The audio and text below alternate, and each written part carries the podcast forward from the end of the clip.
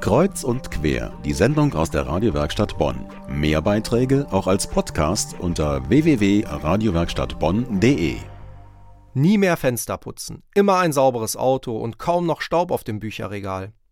Wären doch nur alle Oberflächen so beschaffen wie die Blätter einer ganz besonderen Wasserpflanze, dem Lotus. Lotusblätter sind immer sauber, weil nichts daran haften bleibt. Daher spricht man auch vom Lotus-Effekt.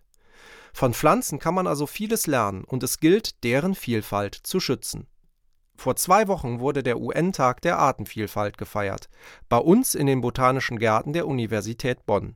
Mit Dutzenden von Ständen, mit Pflanzen und Tieren zum Beobachten und auch zum Anfassen.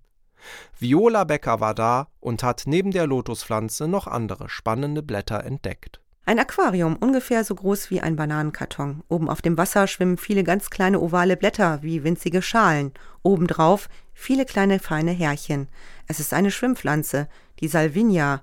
Was kann man von ihr lernen? Matthias Mehl vom NES-Institut für Biodiversität der Pflanzen der Uni Bonn. Salvinia ist ein Schwimmfarn, eine tropische Pflanze. Und wenn man die unter Wasser taucht, dann wird zwischen den Härchen, die sich auf der Blattoberfläche befinden, zwischen den sehr komplex geformten schneebesenförmigen Härchen, die man auf der Blattoberfläche sieht, wird eine Luftschicht eingeschlossen. Das heißt, es dringt kein Wasser zwischen diese Strukturen ein. Und solche Luftschichten wären jetzt eben interessant für technische Anwendungen, zum Beispiel auf Schiffsrümpfen oder in Rohrleitungen, um die Reibung zu reduzieren. Und das spart eben bares Geld.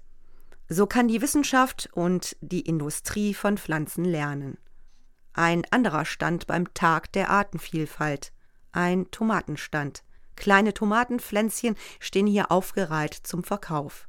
Da werden demnächst grüne und rote, lilane und gelbe, orangefarbene und bräunliche Tomaten hängen. Sie sind rund, eierförmig, groß oder winzig und manche auch gefurcht. Und sie heißen gestreifte Pflaume, lila Tomate oder Dancing with Smurfs. Tomatenzüchterin Melanie Grabner. Das ist die gestreifte Beauty Queen. Die ist rosa-gelb gestreift und ist eine ganz pflegeleichte Stabtomate. Also gestreifte Tomaten gehören eh zu meinen Favoriten. Ich habe hier noch das schwarze Zebra dabei, also rot-schwarz gestreift und das grüne Zebra, das ist rot-gelb gestreift. Einige Dutzend Sorten waren zu sehen hier im Nutzpflanzengarten. Insgesamt gibt es tausende von Sorten weltweit. Weiter zu einem Stand mit dem schwarzen Gold. Das ist hier der Trüffel. Der Burgundertrüffel wird grammweise verkauft und kostet viel Geld. Hier liegen getrocknete Trüffel, auch zum Anfassen, und es gibt Trüffel in einem Schraubglas zum Riechen. Überraschend wurde Burgundertrüffel im Ahrtal gefunden vor einigen Jahren. Frank Kriewski ist Pilzsachverständiger und Mitglied im Ahr-Trüffelverein. Die hier ausgestellten Trüffel, die wir heute haben, sind Trüffel, die an der A gefunden wurden. Und sie unterscheiden sich im Geschmack etwas von Trüffeln, die in anderen Gegenden wachsen. Also jede Gegend hat ihren eigenen Trüffelgeschmack.